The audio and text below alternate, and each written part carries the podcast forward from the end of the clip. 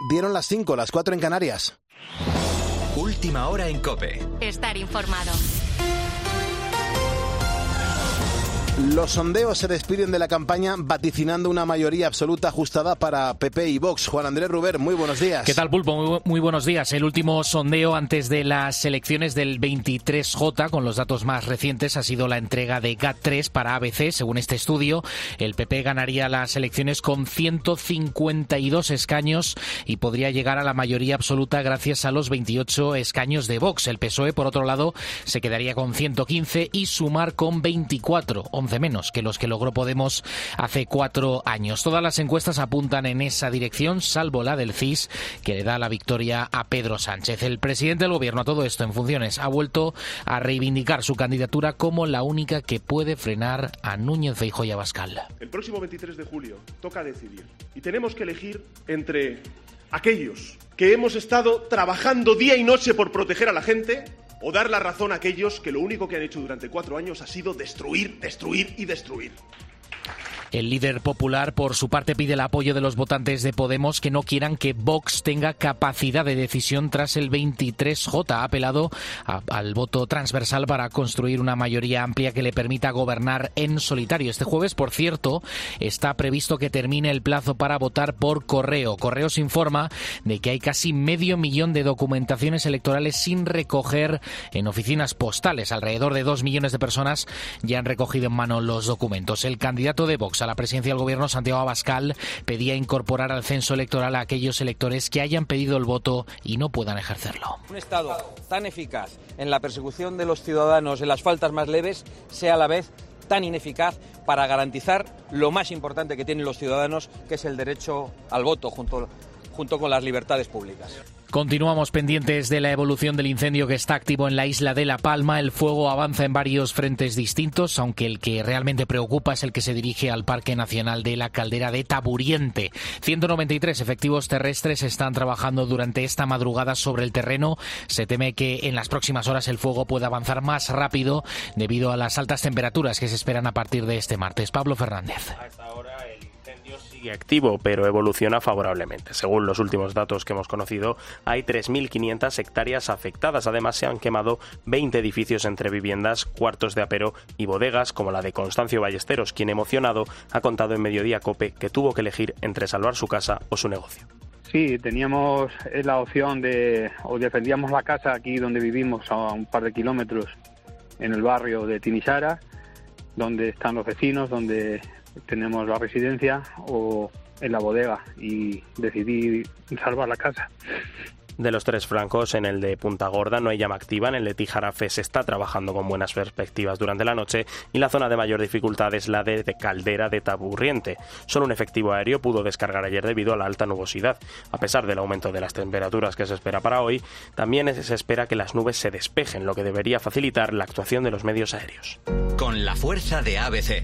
Cope, estar informado. Carlos Alcaraz confiesa que para él sería un sueño jugar el dobles con Rafa Nadal en los Juegos Olímpicos de París. El tenista murciano ha pasado por los micrófonos del partidazo de Cope para contar cómo se encuentra después de haber ganado este domingo la final de Wimbledon ante Novak Djokovic en un partido épico. Deja claro que puede seguir haciendo historia, incluso ganar a cualquiera que se le ponga delante. Son las palabras del actual líder mundial del tenis que sueñe con disputar esos dobles Juegos Olímpicos de París Nadal. Eso sería un, sueño para mí, obviamente. Ya no solo ganar eh, alguna medalla a nivel individual, a nivel de doble, ya poder vivir la experiencia de, jugar un dobles con, tu ídolo, con Rafa, eh, eso sería un recuerdo que lo, que lo guardaré con, especial cariño. La entrevista completa a Carlos Alcaraz la puedes eh, volver a escuchar en nuestra página web en cope.es, donde puedes consultar también el resto de la información. A partir de las 6, las 5 en Canarias, vamos a actualizar estas y otras noticias. Será ya con Carlos Herrera y ahora seguimos poniendo las calles con Carlos Moreno el pulpo. Cope, estar informado.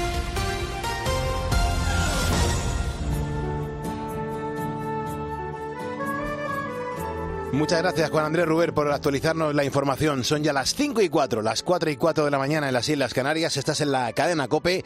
Tenemos que seguir poniéndole las calles a este martes 18 de julio y, nosotros aquí que estamos alejados de la política. Y fíjate qué alejamiento tendremos de la política, que incluso estamos hablando de las elecciones, pero sin, sin mencionar los partidos políticos. Hoy te estamos preguntando de cómo vas a ejercer tu derecho al voto. Si vas a participar en el voto o no lo vas a participar. Si vas a acudir a tu colegio electoral eh, tanto Ana Quílez como yo sí lo vamos a hacer. Tenemos esa suerte de que podemos asistir a nuestro colegio electoral. Pero hay gente que va a votar por correo y nos lo estáis contando en facebook.com barra poniendo las calles. Y nos encanta además leer tantísimas mensajes. Estamos ya casi en 300 mensajes, ¿eh? a las 5 y 5 de la mañana casi 300 mensajes. Espectacular. Y, queremos conocerte un poquito más y mejor.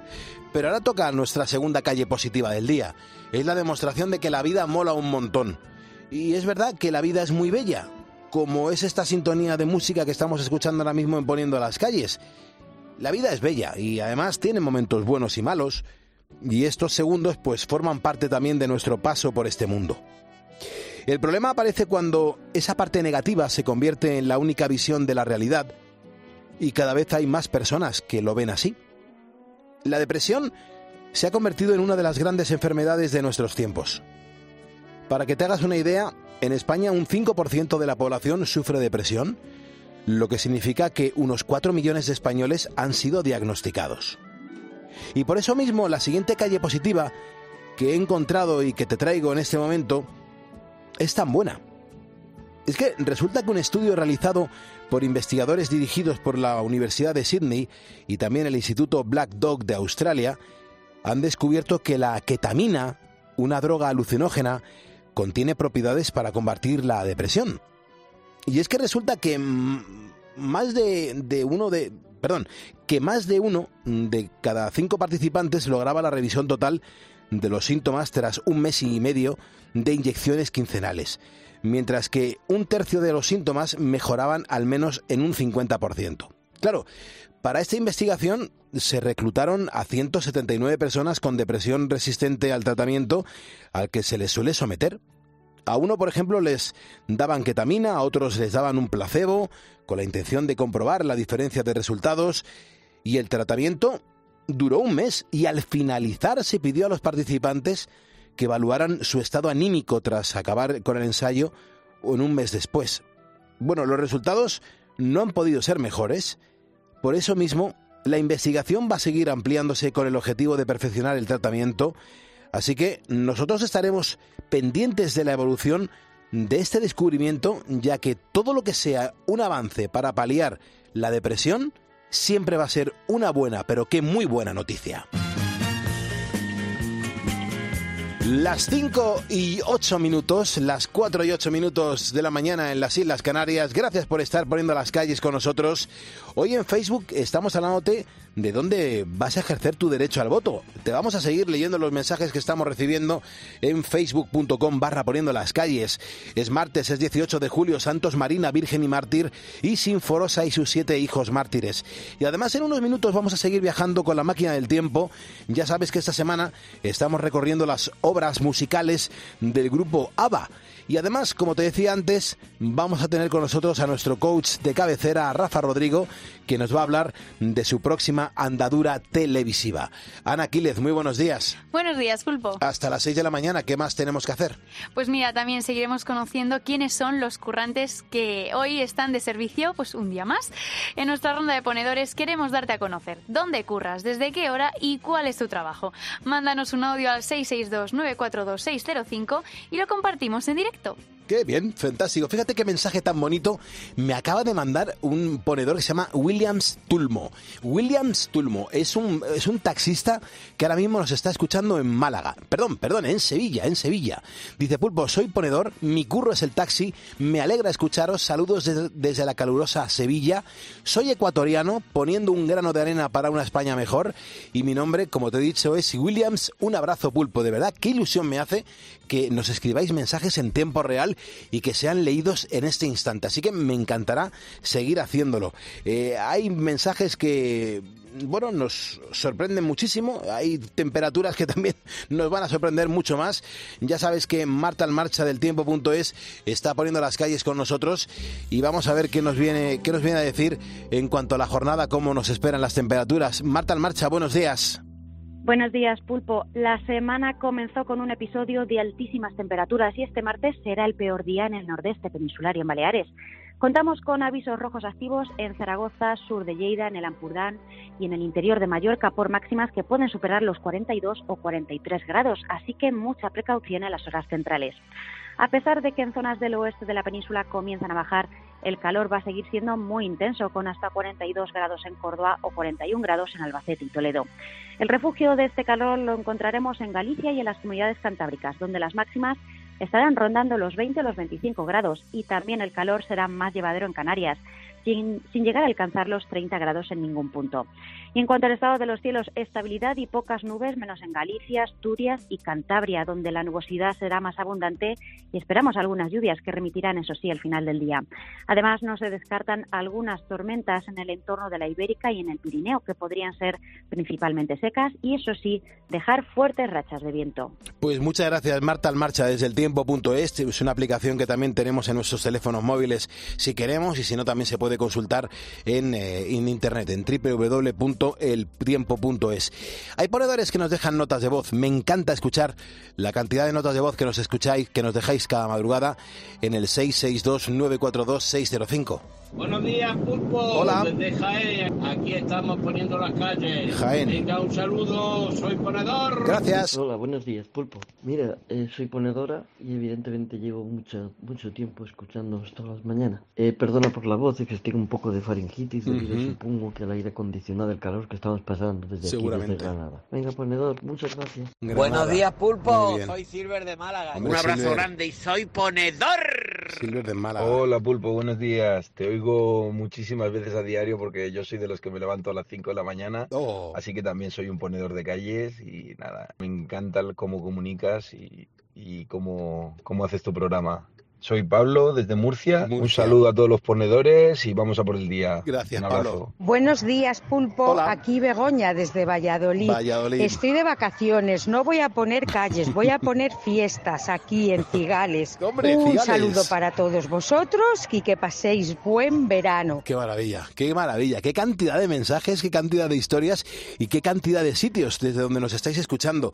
Nos decíais desde Jaén, desde Granada, desde Málaga, desde Murcia, desde Valladolid, mensajes que nos hemos encontrado en el 662-942-605. Recuerda que si me estás escuchando es porque eres un ponedor y juntos vamos a por el martes. Son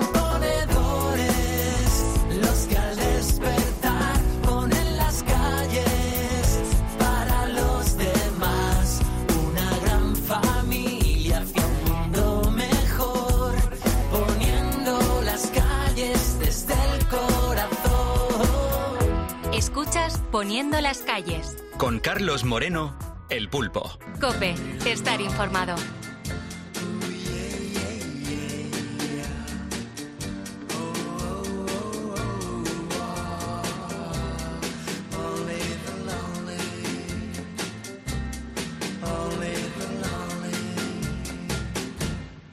Only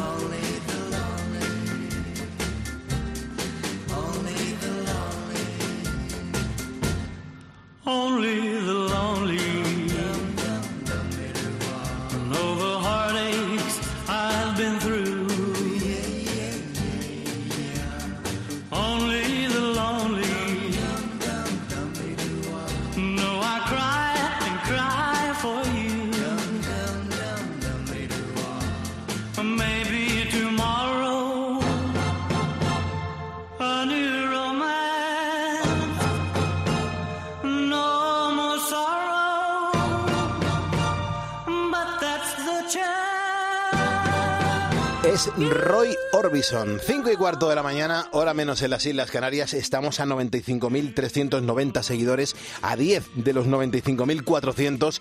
A ver si los conseguimos hoy en el, en el día de hoy, que, nos quedan mm, 45 minutos de programa, a ver si los conseguimos. Eh, 10 ponedores, seríamos 95.400 seguidores. Fausto Eduardo Guijarro, familia García Grande, Héctor Ortega, Luis Domínguez, Pedro Rodríguez, William Stulmo, José Emilio Gómez y Emilia Martínez Martínez. Son ponedores que se acaban de sumar y esto hace que seamos, pues eso, 95.390. Con 10 más conseguiríamos los 95.400. Hoy los ponedores nos están contando cómo y dónde y por qué van a votar y de qué manera. Sí, además están muy activos contándonos un poco la experiencia, lo que van a hacer. Por ejemplo, Rosalara nos dice, yo voto en mi ciudad. Imagina el calor que hace en Sevilla. En una mano el voto y en la otra el abanico. Qué y es que es barbaridad. verdad que en muchos sitios van a sufrir muchísimo. Qué barbaridad. Porque, madre mía, y sobre todo la gente que tenga que estar en mesa electoral, no me lo quiero imaginar. Les mandamos desde aquí mucho ánimo porque Hombre, claro. va, a ser, va a ser una jornada dura. Complicada. Sí, sí, Alicia Martínez Mora nos dice, yo voté por correo porque esa fecha me pilla de vacaciones. No me fío mucho, pero habrá que confiar en correos. Bueno, Claro, bien. no te- si no te queda otra, No queda pues... otra, no queda otra, claro, no queda otra opción. Claro, mejor que no votar, ¿no? Pues por lo menos teniendo claro. la opción de, de votar por correo. Ricardo Rodríguez Bermejo Ramos nos dice, nosotros por si acaso hemos votado por correo. No sabíamos dónde íbamos a estar el día 23 y así no había problema. Sobre todo me dan pena los andaluces y extremeños. Los colegios van a ser hornos. Claro, claro, claro, claro. sí, sí. Y, y ten en cuenta que es que eh, en muchos de ellos no, no va a haber aire acondicionado y, y les, les ha tocado una, la mesa electoral y van a estar un montón de horas, ¿eh? Claro, porque todos los, los colegios electorales intuyo yo que no van a estar igual de bien preparados, ¿no? Para unas No, hombre, claro. para ir a votar en unas fechas como estas que ya vemos todo el calor que está haciendo en casi toda España. Fíjate qué gracia, pues nada, es lo que ha querido el presidente. Dice J, mm, JGPR Tigra Potro, es un ponedor que nos acaba de seguir en facebook.com barra poniendo las calles. Ya estamos a nueve ponedores de alcanzar los 95.400. Ojalá lo consigamos. Y si no, oye, pues nada, mañana, que estamos en el mes de julio y está la cosa muy tranquilita. Un mensaje más, por favor, Ana. Marisol González nos dice, yo voto en Cádiz. Una vez me tocó estar en mesa electoral. No es tan malo, pero son muchas horas y con calor. Debe ser mucho más pesado. Nunca he votado por correo, siempre ha sido presencial. Buenos días, ponedores. Genial, muchísimas gracias. También quiero leer el mensaje de Rocío López Carpio. Dice Pulpo, muy buenos días. Estoy cruzando ahora mismo Francia con el camión. Voy camino de Jaén para poder votar mi marido y yo. Pues muchas gracias, Rocío, por este mensaje que nos acabas de dejar. Las 5.18, 4.18 en Canarias. Eh, Estamos en directo y estamos en la cadena Cope. Eh, Esta sintonía me encanta. Es una sintonía que me vuelve loco, que se llama Duende Español. Mira, eh, es verdad que cada semana tenemos por aquí a nuestro, a nuestro coach de cabecera, a Rafa Rodrigo, que nos da los mejores consejos para vivir felices, pero es que además seguro que conoces a Rafa mm, porque ha salido un montón de veces en la tele, ya que desde hace años trabaja como reportero y presentador de programas en diferentes cadenas de televisión. Bueno, pues resulta que mañana miércoles a las 22.50 de la noche le vamos a poder ver en cuatro en Mediaset España. Eh, precisamente viajando a un destino que a mí por lo menos me encanta. Rafa, qué suerte tienes, macho, que, que vuelves a la tele y además lo haces a lo grande, ¿eh? Pues sí, Pulpo, ¿qué tal? Muy buenas. Eh, la verdad que tenía muchas ganas de volver a la tele. Eh, yo paso mucho tiempo contigo aquí en la radio cada semana, pero sabes que yo soy chico de tele y que me encanta la adrenalina de los programas y más si encima se trata de un programa como Viajeros 4, en el que ya estuve hace dos temporadas haciendo el Camino de Santiago, que me acuerdo que te lo conté aquí en la radio, y ahora con un destino maravilloso que también me ha cambiado mucho, que es Menorca. Así que no podía volver de una mejor forma. Yo creo que ha sido eh, como el círculo perfecto que se cierra y además en un lugar muy desconocido para muchos Ujú. que creo que va a sorprender este próximo miércoles a las 10 y 50 de la noche en, Ujú. en 4. Un sitio muy bonito, Pulpo, y muy recomendable. ¿eh? Sí, mira, eh, yo, yo recuerdo al comienzo de poner las calles que mm, había muchos ponedores que nos escribían desde, desde Menorca, pero sí que me gustaría saber eh, a ti, Rafa, qué sitios son los que me más te han sorprendido a ti de esta preciosa isla. Pues me ha sorprendido todo, porque yo nunca había estado. Me ha gustado mucho conocer Ciutadella, eh, la antigua capital de la isla, eh, que es un lugar que tiene muchísima, muchísima, muchísima historia. Hemos comido ensaimadas, hemos visto cómo se hacen las eh, famosas menorquinas, las abarcas, ¿no? En una empresa familiar que las hace desde hace muchos años y que se hace artesanalmente. Hemos además disfrutado de una cantera de, de marés, que es la piedra quizás más importante de la isla,